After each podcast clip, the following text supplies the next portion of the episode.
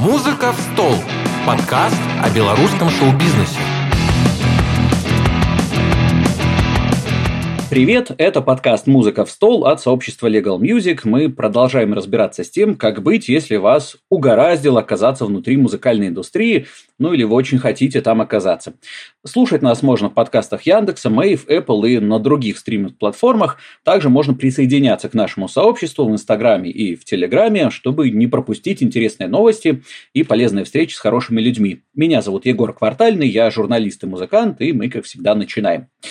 Очень часто в речах наших гостей проскакивает такая мысль, ребята, нужно упорно работать, если вы хотите достичь успеха в музыкальной индустрии.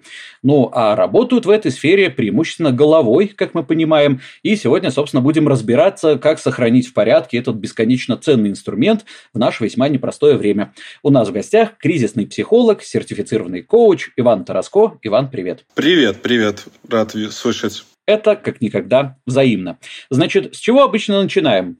Расскажи, пожалуйста, кто такой Иван Тараско, что нужно про тебя знать, почему стоит сегодня послушать этот подкаст всем тем, кто тебя пока не знает. Как ты и сказала, да, я кризисный психолог, э, помогаю людям справляться с внутренними кризисами, прорабатывать травмы, снимать тревожность, э, работать также с самооценкой, с принятием себя, с уверенностью в себе. Как коуч помогаю добиваться, ставить и добиваться цели корректно в стиле человека с его определенной скоростью индивидуальной, без каких-то лозунгов, типа «давай вперед, хватай это, кидай туда, беги сюда». Вот. И почему важно послушать сегодняшний выпуск? А, мы находимся во время, которое очень быстро меняется. На сегодняшний день то количество информации, которое мы получаем, оно, как по мне, в раза три в больше и быстрее поступает к нам, чем это было, там, к примеру, лет 10 назад. И информация бывает понятно, что как и положительная, так и негативная. И не все успевают с ней справиться, ее переработать, принять ее должным образом и остаться в ресурсе для того, чтобы выполнять свои непосредственные дела, для того, чтобы творить, заниматься искусством.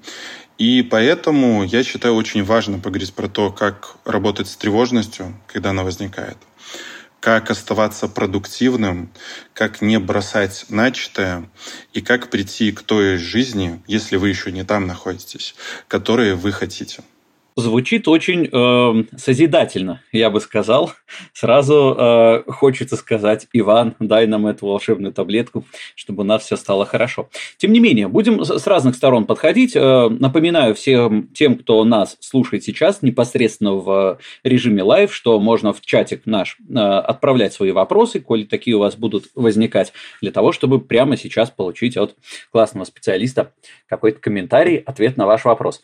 В общем, вопросы будут как, э, как бы совсем такие банальные, э, затрагивающие прям азы, так, я думаю, и какие-то очень узконаправленные, э, возможно, у кого-то есть какие-то очень конкретные э, вопросы.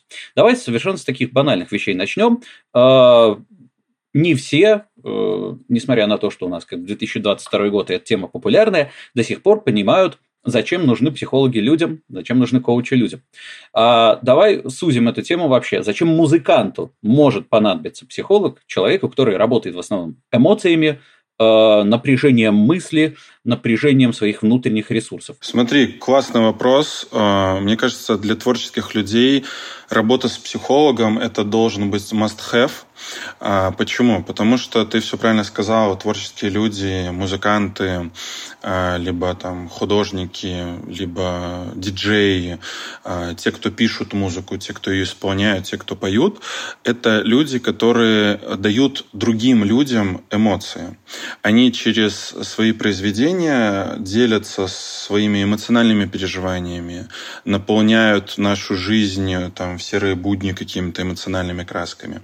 И для того, чтобы человек выступал как э, проводник, немножко по-эзотерически, может быть, прозвучит, либо по-физически, а для других людей он должен сам очень хорошо разбираться в своих эмоциях, он должен их понимать, осознавать и уметь различать, и через свое эмоциональное состояние вот именно нести творчество и делиться этим творчеством с другими людьми, за счет чего он становится как э, такой чистый, э, как чистое стекло, да, когда мы говорим про э, музыканта, когда он чистый, у него сбалансированное эмоциональное состояние, он может эту чистоту привнести людям. Но если у человека у самого на душе не очень, если его раздирают различные эмоции. Там у него может быть 5 э, минут радость, 5 минут э, скука, 5 минут э, там какое-то воодушевление, 5 минут, не знаю, какое-то забвение, то вряд ли, во-первых, он сможет донести до своих слушателей что-то эмоциональное, а также вряд ли он сможет добиться каких-то результатов, потому что э, любая деятельность, она приносит плоды на длинной дистанции. Э, очень редко, я, честно говоря, даже не могу представить, у меня нет примера какого-то творческого человека, который на короткой дистанции что-то сделал, легко, быстро об этом все узнали, и это стало каким-то мировым хитом, либо прям он, его отнесли к классикам, типа, посмотрите, вот как человек сделал, как это круто. Поэтому работа со своим эмоциональным состоянием, с умением различать, проживать, э, выпускать эмоции из себя, это очень важно. Плюс, э, не знаю, насколько это правда-неправда, но слышал от одного из преподавателей э, вокала о том, что эмоции зажим, ну, формируют, невыпущенные эмоции формируют зажимы в теле. И мне кажется, люди, которые э, зарабатывают вокалом, э, вряд ли смогут в полной мере реализоваться, если у них будут где-то телесные зажимы. О, это, да, э, спецы по вокалу практически каждый, которого я слышал, говорят, что зажимы – это то, с чем нужно бороться, э, и это то, что живет в первую очередь в голове, и только потом уже психосоматика включается и начинаются э, какие-то мышечные проблемы. Да, отлично, спасибо большое. Вот, можем э, и на такую мысль выйти, почему важно работать с психологией. И, и то, что ты говоришь, э, бывают такие зажимы, мне кажется, они касаются не только тех, кто занимается именно вокалом, вообще тех, кто выходит э, на публику и пробует делиться своими эмоциями, они это могут на себе ощущать. Вот я буквально этим летом это ощутил. Мы играли на одном open air с э, одним из моих коллективов, и вроде все как бы как обычно, как много лет было на open air. И солнце есть, и воздух есть, и люди есть, и сцена большая, и колонки гремят. А при этом того веселья, которое было э, в более спокойные времена, при этом ну, не ощущается. То есть мы чувствуем, что мы не можем двигаться так раскрепощенно, как обычно. У вокалиста э, песня льется не так, барабанщика руки как будто деревенеют, люди как-то не так танцуют. Так что, да, э, мне кажется, это штука, которая максимально всем нужна. Как вообще понять, что тебе не очень, что тебе Э, нужно уже обращаться к специалисту, потому что у нас есть э, долгая э, история и тяжкое советское наследие, когда не принято было делиться какими-то эмоциями, когда все держали эмоции в себе, когда если тебе плохо, то не, тебе говорят не грусти, не думай о плохом, пойди поработай и все пройдет, или пойди полежи и все пройдет, да что ты такой кислый и так далее. Вот как схватить тот момент, когда все-таки нужно идти к человеку, который работает с твоими эмоциями? На самом деле к специалисту, там, который работает с эмоциями, к психологу, стоит обращаться в двух случаях. Тут даже не один случай будет, а в двух. А первый случай – это психологическая гигиена. Когда люди там ходят раз в месяц или раз в три месяца, каждый выбирает свой срок, а к психологу для того, чтобы Э, рассказать о чем-то, так как мы не всегда можем поделиться какими-то своими переживаниями, мыслями, даже с самыми близкими, потому что не все, что находится в нашей голове, воспринимается безоценочно как-то э, людьми, которые находятся рядом с нами. Несмотря на то, что мы вроде делаем вид, что мы друг друга понимаем, неоднократно ученые уже доказывали, что мы делаем вид, что мы понимаем друг друга, а так как наш мозг обобщает, сокращает и упрощает все процессы. И мы упрощенно друг друга понимаем, но как-то высказаться, проявиться, где-то рассказать про что-то, что, возможно, где-то тревожит, возможно, где-то тебе доставляет какой-то дискомфорт в виде ментальной жвачки, которую ты ходишь и крутишь в какой-то ситуации, можно на профессиональной гигиене, ой, на психологической гигиене, когда ты приходишь к специалисту и просто делишься своими какими-то переживаниями, которые были, но там нету никакой травматизации, там нету никакой прям жесткого запроса на что-то проработку. Вот. А второй момент, когда ты начинаешь замечать, что твоя жизнь э, становится похожа на день сурка. Когда ты крутишь это колесико, как тот хомячок в клетке, а ничего существенно нового не происходит. У тебя изо дня в день одни и те же эмоции, у тебя изо дня в день одни и те же ситуации. Когда ты чувствуешь подавленное какое-то состояние, когда мир начинает терять краски, и ты забыл, что такое быть радостным, ты забыл, что такое э, быть на позитиве, у тебя долгое время продолжается какое-то там либо обыяковое, либо стрессовое состояние. За счет этого э, твоя жизнь, в принципе, начинает так тускнеть, сереть, и это один из колокольчиков обратиться к психологу. И вот я пока сейчас этот второй пункт рассказывал, сразу же вспомнил про третье.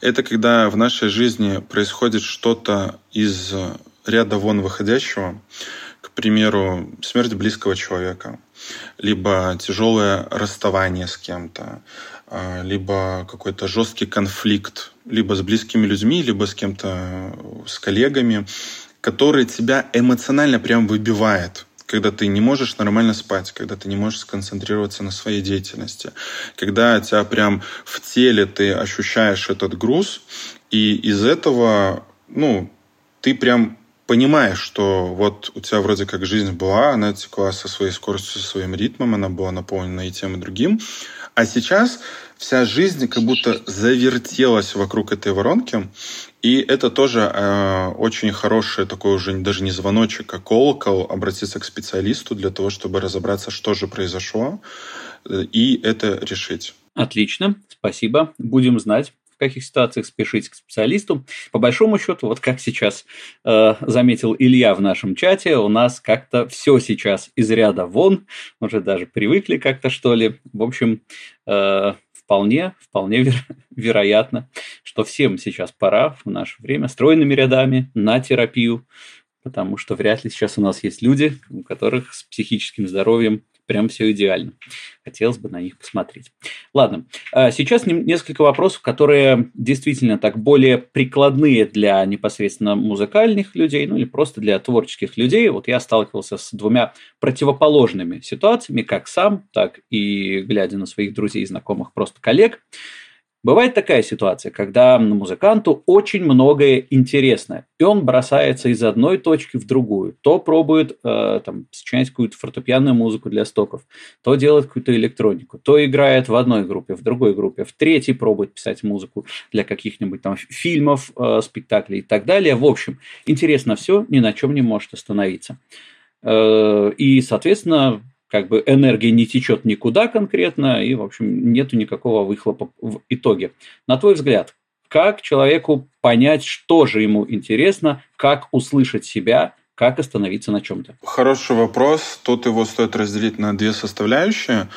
Первое может быть связано с тем, что человек очень ожидает быстрых результатов, и за счет этого он пробует все. Он там, как ты говоришь, пробует и на фортепиано, и на гитаре, и на барабанах. А, в вере, исключительной вере в то, что есть некая волшебная таблетка, и где-то в какой-то момент что-то произойдет, звезды сойдутся, прилетит волшебник на голубом вертолете, и он станет там прям выдающимся, он станет прям там лучшим. И вот там будет его призвание, предназначение и смысл жизни. Но это больше подростковый инфантилизм, потому что во взрослой жизни мы понимаем, что а, прям в моменте здесь и сейчас ни одно событие не может прямо повлиять на твою жизнь таким существенным образом, что изменить ее абсолютно кардинально. Второй момент связан больше с тем, что люди, ну, бывает такое, что интересно, да, и ты не можешь узнать, э, что тебе нравится больше. Но тут вопрос стоит, зачем, ну, в ответе на вопрос «зачем?». А зачем я это все пробую? Для того, чтобы понять, что мне больше нравится, а для того, чтобы понять, где у меня больше получается, или понять, э, где меня больше признают, в каком направлении. И вот ответив на этот вопрос, либо что-то другое может быть ответ на этот вопрос, а мы можем говорить о характеристиках и каких-то показателях, на основании которых мы будем оценивать, что станет результатом всех этих проб. Когда мы поймем, что мы хотели получить что-то, мы определились, как это будет выглядеть, и мы к этому пришли. Мы этого достигли, мы это ощутили, и мы здесь закрепились. А, потому что ты очень правильно сказал, что от расфокусировки внимания энергия идет во все русла, и это ни к чему не приводит. Ни к чему хорошему, ни к чему качественному, ни к чему эффективному. Туда, куда падает наш фокус, туда падает наше внимание, туда падает наша энергия. И чем больше мы вливаем какой-то энергии и нашего внимания в какое-либо действие, тем экспертнее, тем эффективнее и качественнее мы его можем выполнять, тем э, более, наверное, крутым специалистом, музыкантом или творческим человеком мы можем становиться, потому что тот же самое правило 10 тысяч часов никто не отменял, но тут нужно понимать следующее, что его можно сократить и стать профессионалом в своем деле, чем уже будет какая-то ниша, какой-то подход, тем э, меньше понадобится часов, чтобы стать прям экспертом и специалистом в этом. Но если у тебя направление обширное, то 10 тысяч часов никто не отменял. И ты не сможешь стать каким, каким бы ты талантливым не был, потому что, по-моему, американские ученые проводили эксперимент вот, э, с, в соотношении таланта и, э, как я говорю, жопа часов в том, что все говорят, вот Бетховен там в таком-то возрасте начал сочинять такие-то произведения. Но сколько часов Бетховен потратил до того момента, как написал свое выдающееся первое произведение, часов. И все сводятся к тому, что это не один, два и не сто часов было. Это было несколько тысяч часов усердной работы над чем-то для того, чтобы получить что-то выдающееся. Отлично. Спасибо большое за ответ. А, получается, короче, главный вопрос, который нужно себе задавать, это вопрос «зачем?». Ну, зачем ты все это делаешь? И дальше уже пробовать какие-то, в зависимости от ответов на этот вопрос, принимать какие-то решения. Спасибо, отмечу для себя. А давай разберем обратную ситуацию, когда э, человек очень много попробовал, у него просто пропадает желание что-то делать. То есть вроде бы есть какая-то уже накатанная колея, да, что вроде бы вот э, играешь там 10 лет в группе, и вроде бы а, она тебе уже привычна, а почему-то уже не зажигает так, как раньше. И вот нет желания заниматься тем, чем занимался раньше, а что-то новое пробовать тоже вроде как-то не хочется. В общем, такой период без времени. Как решить такую проблему? Во-первых, я бы не сказал, наверное, что это проблема, это скорее функция нашего организма, потому что если смотреть с точки зрения там, экономического закона, а, каждое последующее потребление чего-либо снижает а, эффективность потребляемого чего-то. То есть, условно, самое вкусное мороженое, оно было в детстве самое первое. Самое будоражащее выступление у любого музыканта, я сто процентов уверен, оно будет самое первое. Да, потом оно может становиться колоссальнее, масштабнее, круче, но вот самое такое вот самое-самое, это самое первое что-то, что мы делаем, что у нас получается, либо не получается, и такое бывает, вот это больше всего запоминается. И дабы не потерять э, вот эту вкус, каждый раз нужно добавлять что-то новое. То есть, если ты занимаешься долго чем-то одним, то попробовать э, взглянуть на ситуацию под другим углом, попробовать добавить туда что-то, что никогда не добавлял, либо вообще никто никогда не добавлял. И вносить изменения. Тут э, э, этот, скажем, совет относится к любым сферам жизни, потому что если вы будете даже самое любимое блюдо есть изо дня в день, то через какой-то период времени оно для вас не то, что станет омерзительным, при его упоминании у вас уже будет подниматься рвотный рефлекс. Поэтому если мы делаем одни и те же действия, ожидать, что мы будем получать э, больше кайфа, больше мотивации, драйва от них, не стоит. Но если мы будем совершать одни и те же действия, которые у нас хорошо получаются, и добавлять туда понемножечку разнообразия чего-то нового, каждый раз мы будем кайфовать условно как в первый раз. Классно. Э, запомним этот совет. А если вообще ничего не хочется э, и ничего в жизни не радует, это значит, что уже пора к психотерапевту за антидепрессантами? Тут сто процентов нужно обращаться к специалисту, к психотерапевту или психологу, прям сказать сложно, потому что если мы говорим про апатичное состояние, то ну, просто немножечко нужно отдохнуть, найти э, те ресурсные дела, которые вас когда-то наполняли, либо вас наполняют, и немножко уделить внимание себе. А тут ну, даже можно и самому справиться. Если кто-то не знает, какие там ресурсные дела могут быть, могут найти меня в Инстаграме, я вышлю чек-лист. Э, у меня там 70 ресурсных дел по версии моих клиентов. Вот. Это такая помощь самому себе, любовь самому себе. Если вы понимаете, что вы попробовали эти ресурсные дела делать, но ваше состояние не меняется, оно усугубляется, то тут, да, сто процентов нужно обращаться к специалисту на психодиагностику для выявления э, не депрессивное ли это состояние, потому что если это депрессивное состояние, то, скорее всего, даже психотерапевт тут не поможет, и тут вопрос психиатра. Вмешательства именно медикаментозного, когда выравнивается сначала гормональный фон. Проверка, кстати, вот всех гормонов в этот период очень важна для того, чтобы это не усугубилось ничем более худшим. Но мы все люди, мы все можем уставать, мы все можем немножко как это, хотеть на ручки, хотеть э, поспать целый день, ничего не делать, это нормально. Но если это э, длится уже не одну неделю, если вы начинаете понимать, что просыпаясь утром, вам ничего не хочется, и в голове возникает вопрос, нахрена я вообще глаза открыл, тут э, сто процентов идем к специалисту, ну, ну, наверное, проще всего, да, психотерапевту пойти на диагностику для того, чтобы он определил, есть ли там какой-то врачебный посыл, является ли это чем-то врачебным, либо тут спокойно может справиться там работа психолога. И после понимания того, что с вами происходит, а, нужно медикаментозное вмешательство или нет, после этого уже непосредственно выбираете специалиста. Классно, спасибо. Алгоритм теперь у нас есть. Ну, гляди, мы сказали э, такие модные слова Э, ресурсы, я в ресурсе, я не в ресурсе. Давай вот об этом поговорим. Во-первых, для тех, кто не в курсе, расскажи, пожалуйста, что вообще это означает, ресурсное состояние, в ресурсе человек или нет, вот, э, чтобы мы немножко в контекст этот погрузились. Ну и во-вторых, как вообще э, эти ресурсы находить, сохранять, где их брать, как их не растрачивать попусту. Да, когда я говорю про ресурсы, я говорил больше про какие-то занятия и дела, которые добавляют нам приятного эмоционального фона.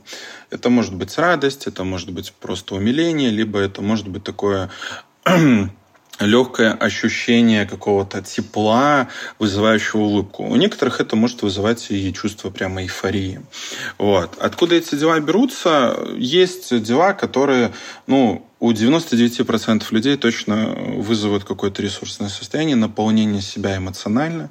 То есть э, ресурс – это наша эмоциональная наполненность, так как эмоции являются движущей силой человека, потому что безэмоциональный человек, он никуда не двигается, ему ничего не интересно, ему ничего не нужно, ну, кроме, там, не знаю, поесть, сходить в туалет да поспать и какого-то минимального ощущения безопасности.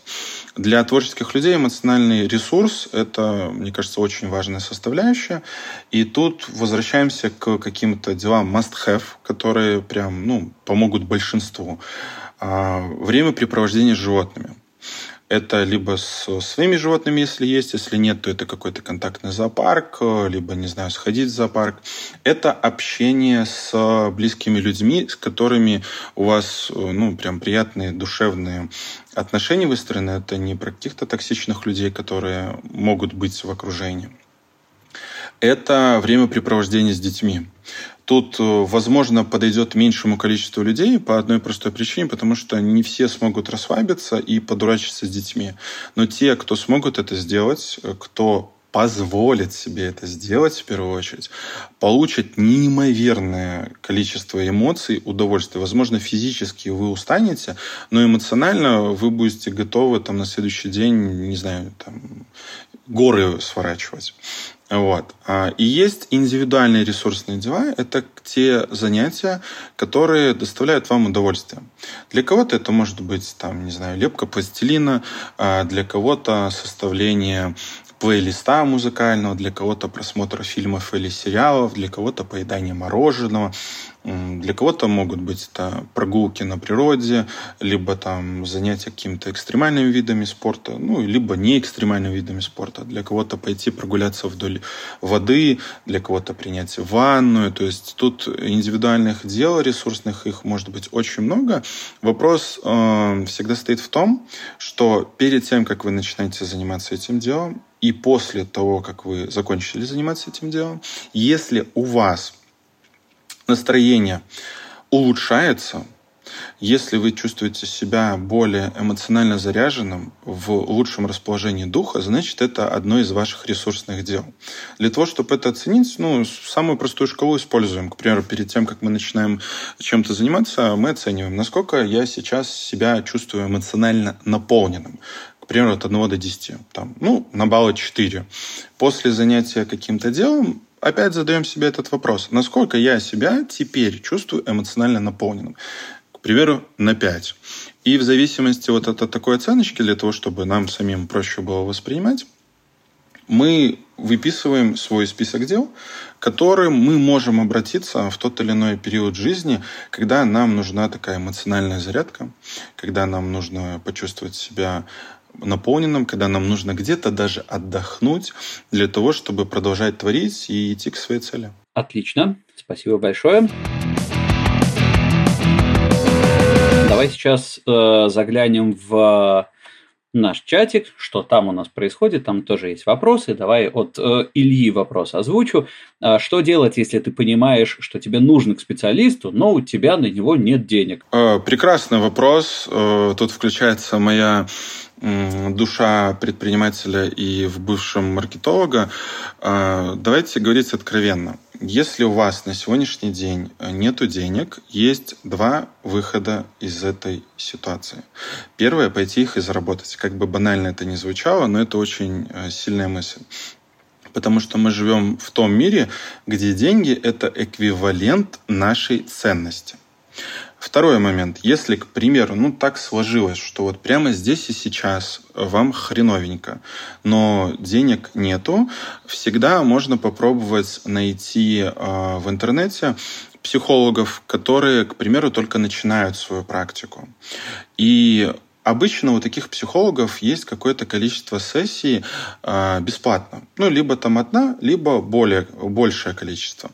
Кто-то может начинать свою практику, ему не хватает опыта, он в себе не уверен, э, и вы можете с ним договориться на бартерных основах. К примеру, там, не знаю, вплоть до того, что вы напишете потом обратную связь, отзыв о человеке и расскажете его, о нем своим друзьям, а, до каких-то там коллабораций. Тут уже договариваться нужно индивидуально.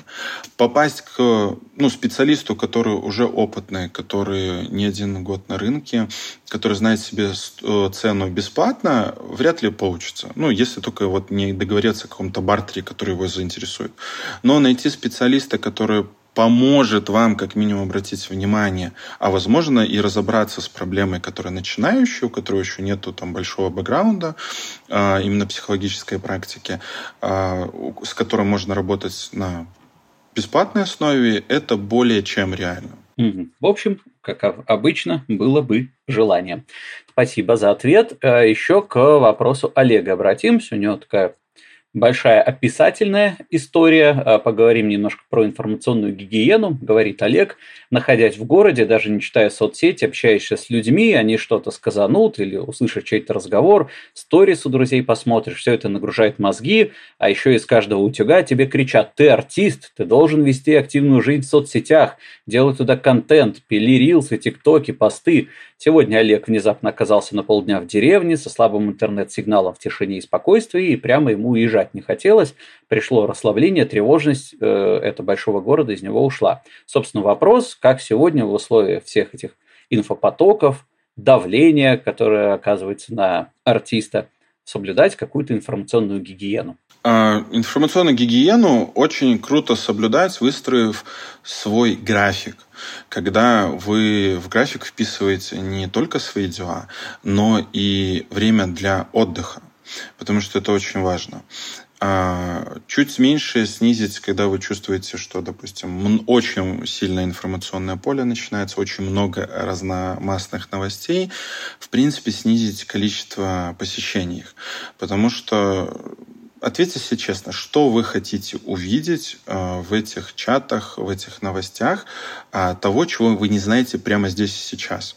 То есть выделите, не знаю, там в, день, ну, полчаса, 10 минут, ну, кто-то час, кто сколько сможет, насколько хватит сил воли, и заходите по времени туда на какой-то промежуток который вы заходите за прочтением какой-то экстренной сводки новостей, либо за новыми новостями, не стоит туда заваливаться и непонятно, что искать, потому что проблема всех людей, которые заходят в интернет в поиске информации в том, что они заваливаются, о, божечки, и тут столько нового, и тут столько нового. Но по факту информация, если она не материализуется в какие-то навыки. Она просто как белый шум про то, что вот я буду знать, что происходит в мире, и тогда я буду чувствовать себя комфортнее. Это, извините, полный э, трендец, потому что это еще никому не помогло, и это самый большой самообман. А устраивая себе график отдыха, вы не будете забывать о себе, э, о том, что можете позаботиться. Есть кучу различных интересных дел, которыми можно заняться помимо присутствия в интернете. И э, у Олега тут а плюс еще из каждого утюга кричат, что ты артист, и ты должен. Вопрос должествования, э, он всегда индивидуален и очень субъективен. А кто эти люди, которые говорят, что артист кому-то что-то должен? Если это прописано в каком-то контракте, окей, там прописано, опять же, рабочее количество часов, либо какой-то уровень выполнения чего-либо. Если это говорят просто кто-то в интернете, ну, вы можете пытаться соответствовать их э, видению мира, попробовать прожить их жизнь, э, попробовать делать то, что они считают правильным, но вряд ли вы от этого получите удовольствие, да и достигнете прям чего-то существенного. Тут важно понимать, что для достижения любого результата нужно понимать, зачем вам этот результат какую цену вы готовы заплатить для того, чтобы прийти к результату, и что в действительности станет для вас результатом. Можно распыляться на рилсы, тиктоки, посты, подкасты, делать кучу контента, снимать сторис, э, или просто заниматься своей деятельностью, уделять время творчеству, э, создавать что-то невероятное, наполненное эмоциями и потом это презентовать.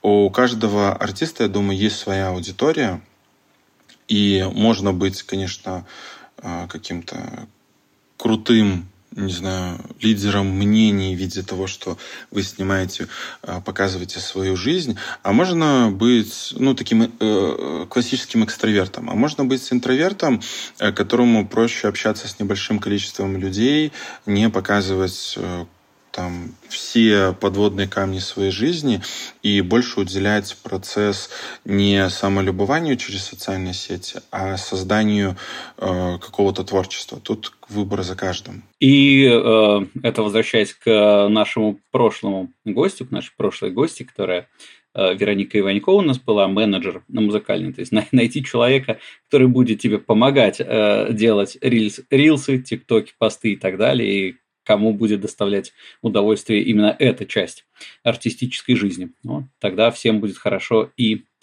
э, гармонично. А, собственно, в продолжении этого разговора а, о том, что кто-то давит снаружи на э, человека, на артиста в частности, Илья спрашивает, э, а как понять, что то, что ты хочешь, это именно то, что ты сам хочешь, а не то, что навязано тебе извне. Для того, чтобы понять, что именно ты этого хочешь, а не кто-то, кто делает что-то с тобой, чтобы ты этого захотел, я, наверное, как психолог лучше дам упражнение, которое очень простенькое и которое не только э, человеку, адресующему этот вопрос, но и любому человеку, не только творческому, реально любому человеку будет полезно. Э, это поставить будильник себе каждый час с 9 утра до 9 вечера. И каждый час, когда звенит будильник, задавать себе вопрос, чего я прямо сейчас хочу? Чего хочет мое тело? И ответы, они не какие-то глобальные, они типа я не я хочу стать там самым популярным гитаристом или я там хочу стать э, там самым популярным музыкальным исполнителем.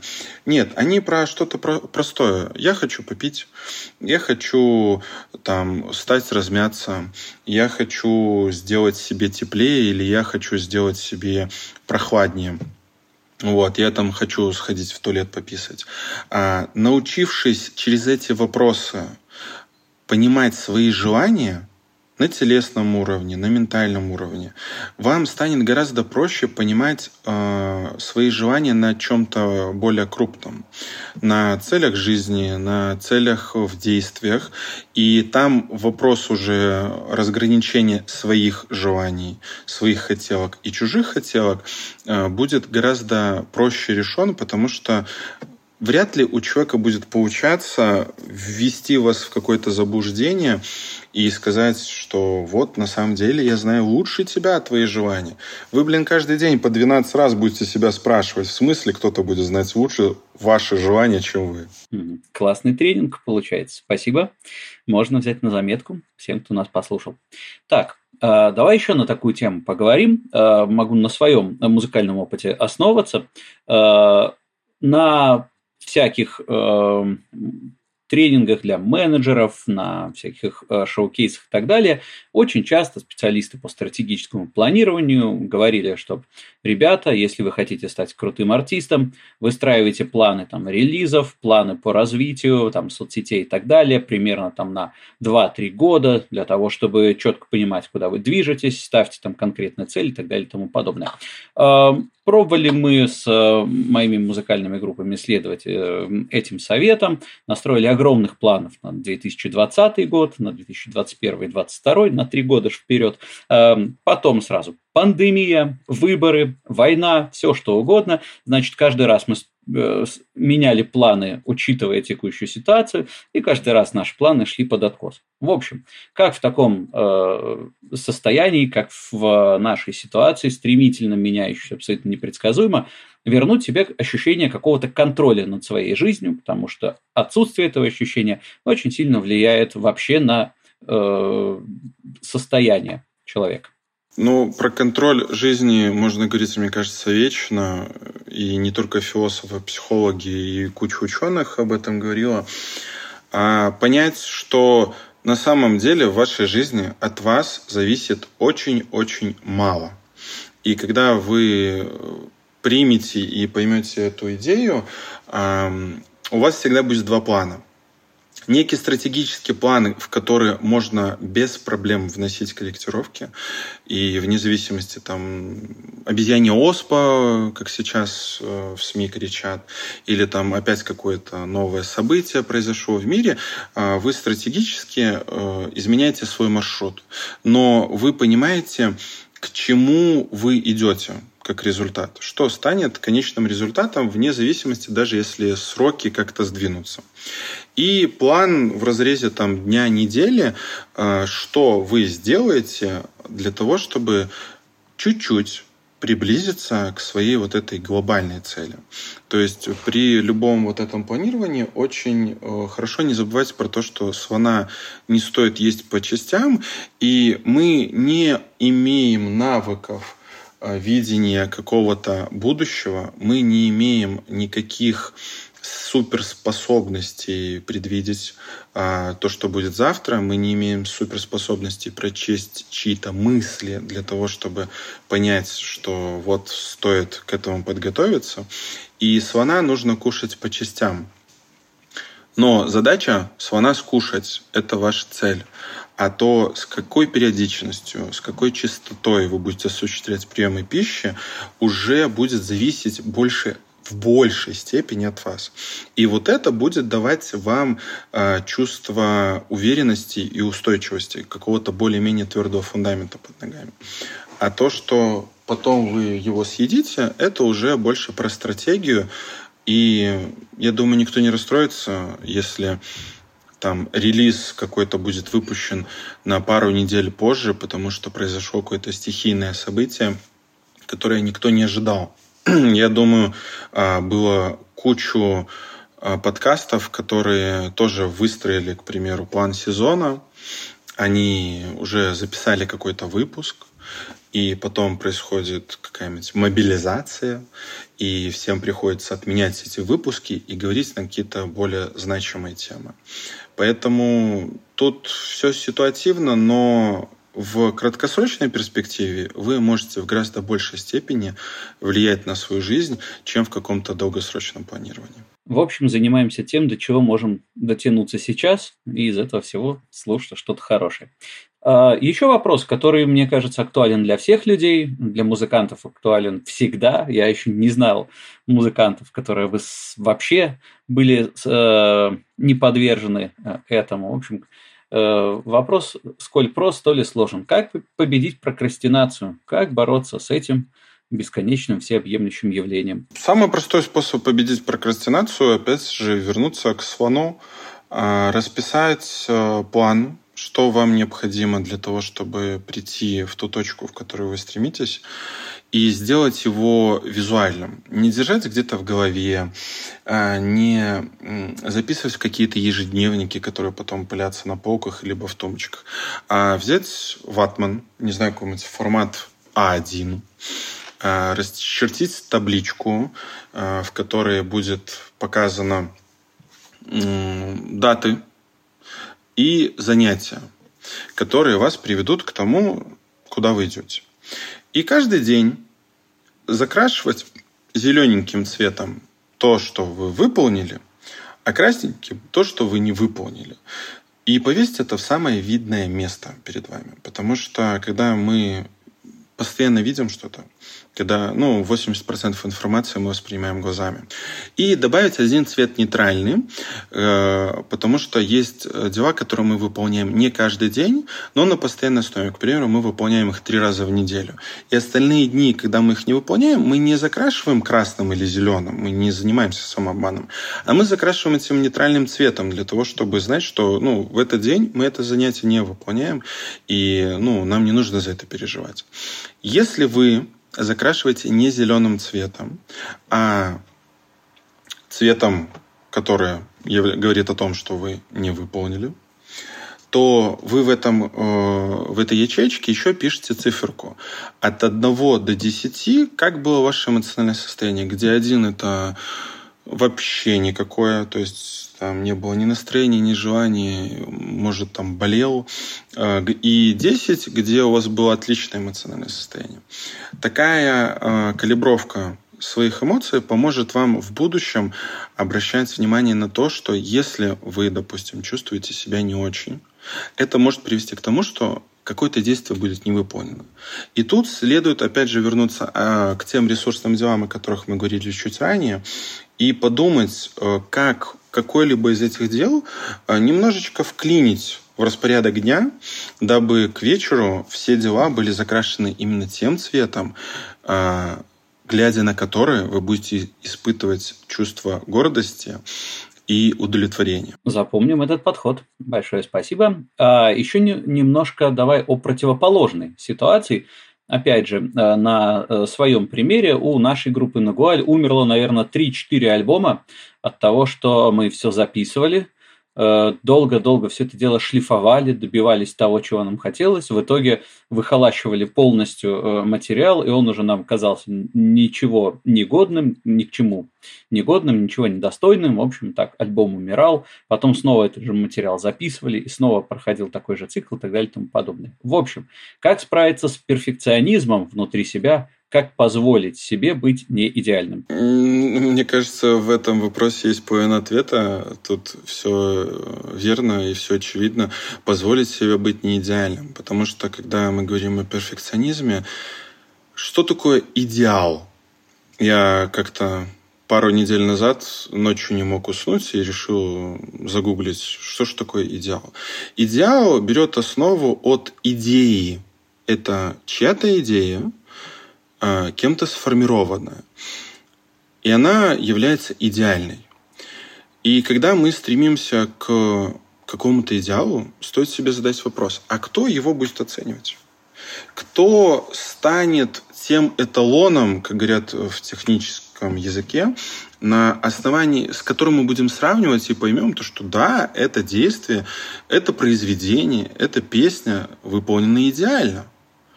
Я думаю, вы не сможете ответить на этот вопрос, потому что этого человека не существует. Это всего лишь э, вторичная выгода, э, которая помогает вам избежать возможной боли, связанной с вашим провалом. Но если говорить уж честно, любой результат, э, любо, любые достижения идут через череду неудач. Поэтому планируй, действуй, анализируй и улучшай, связка гораздо более выигрышная, чем планируй, планируй, планируй, планируй и ни хрена не получай. Я думаю, очень доходчиво получилось объяснить. Максимально. Мне кажется, что вот эту фразу мы вынесем в цитаты на наш слайдик, который является анонсом каждому из наших выпусков, потому что тут все вот прям по полочкам. Отлично.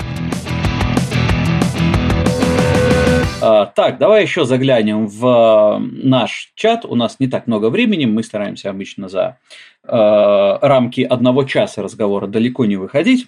Э, значит, что у нас там в чате появилось? Еще один вопрос от Олега. Сейчас существует тысячи цифровых инструментов, от Google календаря до приложений с разными туду фишками, но Олегу по-прежнему больше нравится писать планы и задачи на день ручкой на бумаге. И вот интересуется, Олег, нормальный он человек или все-таки ретроград, не жалеющий природы и бумаги? Э, я могу сказать только с точки зрения того, что когда мы набираем на клавиатуре какой-то текст, какую-то информацию, мы задействуем гораздо-гораздо меньше мышц. Следовательно, э, мы создаем э, в нашей голове гораздо более тонкую нейронную связь, в рамках которой мы получаем эту информацию. Каждый раз, когда мы пишем ручкой на бумаге или карандашом, задействуем гораздо больше мышц, и это задействие большего количества мышц гораздо лучше сказывается на нашей памяти к чему-либо, что мы записываем, и к адаптации в нашей жизни. Поэтому, да, есть кучу различных способов э, сохранения информации в современном мире, но мне тоже гораздо проще расписать какой-то план на бумаге, чем составить э, в электронном виде. Но я, допустим, вот знаю, что Илья вообще гений в плане составления вот этих всех электронных штучек, и ему подходит этот вариант больше, допустим, чем расписывать на бумаге. Тут все больше индивидуально нужно смотреть. Прям сказать, что вы станете глупее, либо менее развитыми от того, что вы будете записывать в гаджеты и стучать по клавиатуре, ну, об этом точно говорить не стоит. Отлично. В общем, каждый на свой вкус будет подбирать. А, вопрос от Лизы у нас. Значит, она прочитала в какой-то книге, что критик в твоей голове – это не ты, а кто-то другой, мама, друзья или твоя пара.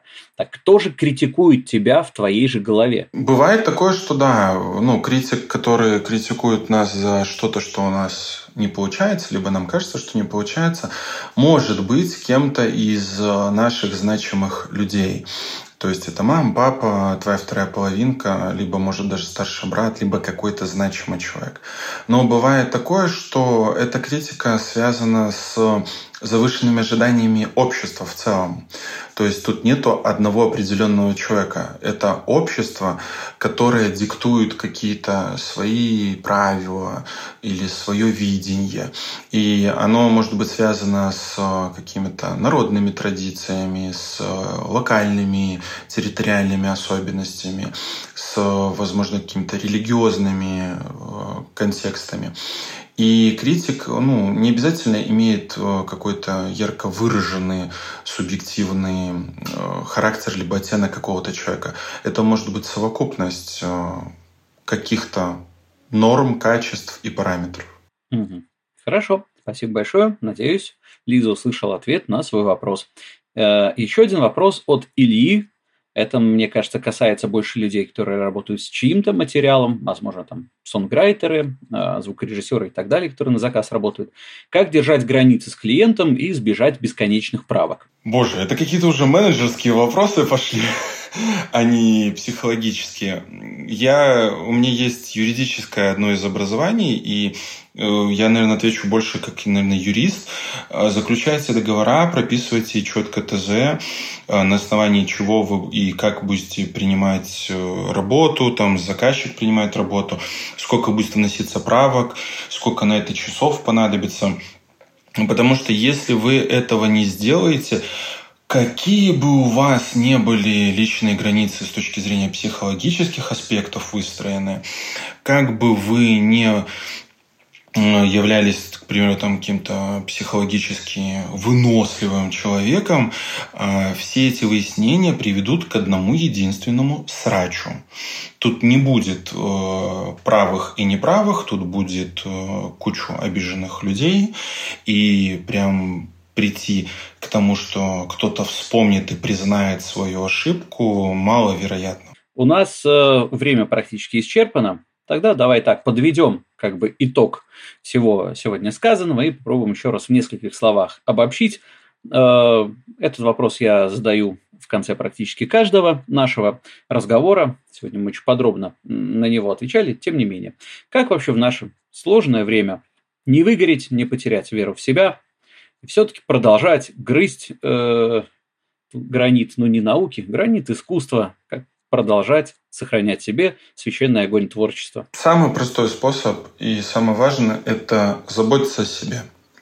заботиться о своем физическом состоянии, о своем здоровье, о своем эмоциональном состоянии, а, подпитывать а, свой ум, дух и тело какими-то занятиями, которые помогут вам идти в долгую.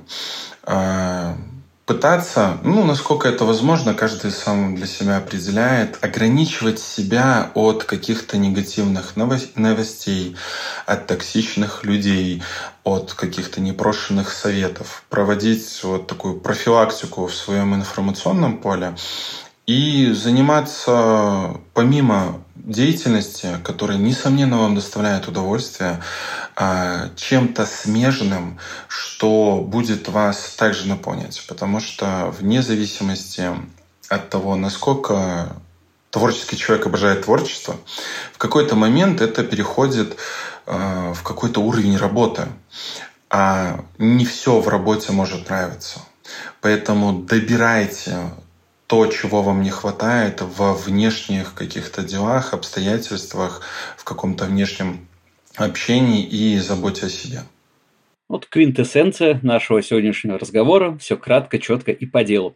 Спасибо большое. Это был подкаст «Музыка в стол» от сообщества Legal Music. Слушайте нас на всех платформах, где есть подкасты. Яндекс, Мэйв, Apple, это наши приоритеты. Ставьте нам лайки. Нам всегда приятно, когда вы поддерживаете нас. Это э, заставляет нас продолжать доносить полезную информацию до вас.